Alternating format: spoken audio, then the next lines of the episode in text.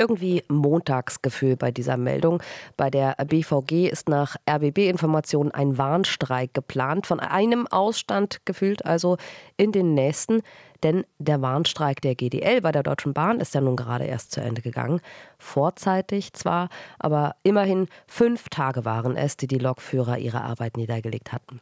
Die Auswirkungen für die Passagiere immens. Aber auch der Güterverkehr war ja betroffen, also die Wirtschaft.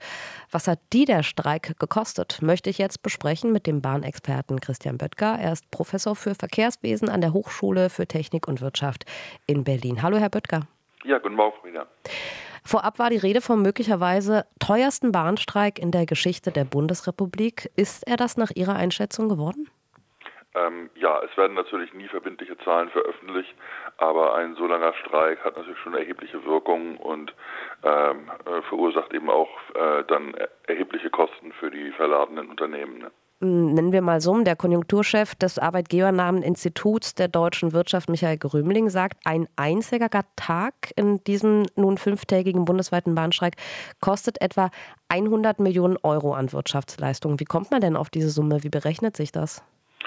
Ähm, Sie haben zum einen den Aufwand, der erstmal entsteht, dadurch das Unternehmen umdisponieren müssen und Sie äh, müssen also sozusagen äh, intern Leute beschäftigen, die dann also eben, äh, ich sag mal, Lkw-Firmen anrufen und sehen, wo man noch einen anderen Weg findet. Im Zweifelsfall ist der andere Transportweg dann ein teurerer.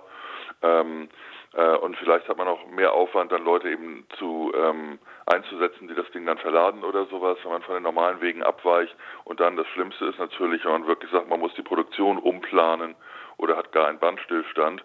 Äh, von größeren haben wir jetzt nichts gehört, wobei Unternehmen das auch nicht um, unmittelbar sagen würden.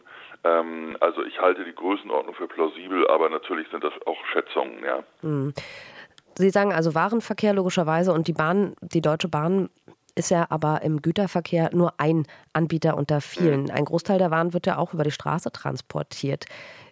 Kann man da sagen, ist es dann vielleicht doch nicht ganz so schlimm? Naja, es gibt eben bestimmte Güter, ähm, die sich nicht für die Straße eignen. Ähm, und vor allem haben sie ja kurzfristig nicht die Kapazitäten. Das ist ja nicht so, dass also andere Bahnunternehmen oder Lkw-Unternehmen rumsitzen, denen nur darauf warten, dass das Telefon mhm. klingelt, ähm, sondern momentan ist die gesamte Logistikbranche ausge, äh, ausgelastet.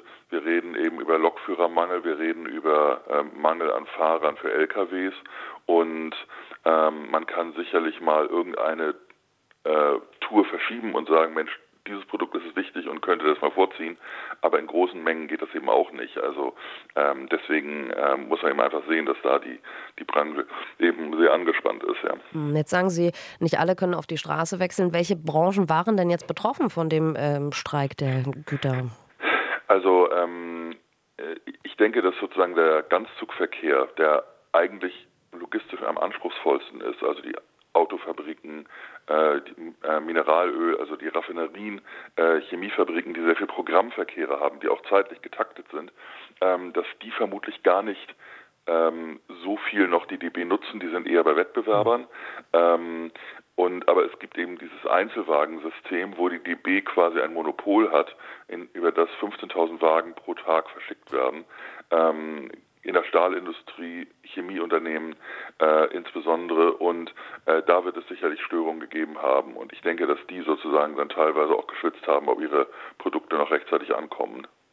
Und können man sich da vorstellen, dass da Konsequenzen gezogen werden? Sie sprechen zwar von einem Monopol, aber kann man da sich vorstellen, dass da vielleicht auch Kunden der Bahn den Rücken kehren werden, aus Angst eben vor weiteren Streiks? Ähm, das ist sicherlich immer denkbar, wobei gerade das Einzelwagensystem ist aus vielen Gründen eben unter Druck.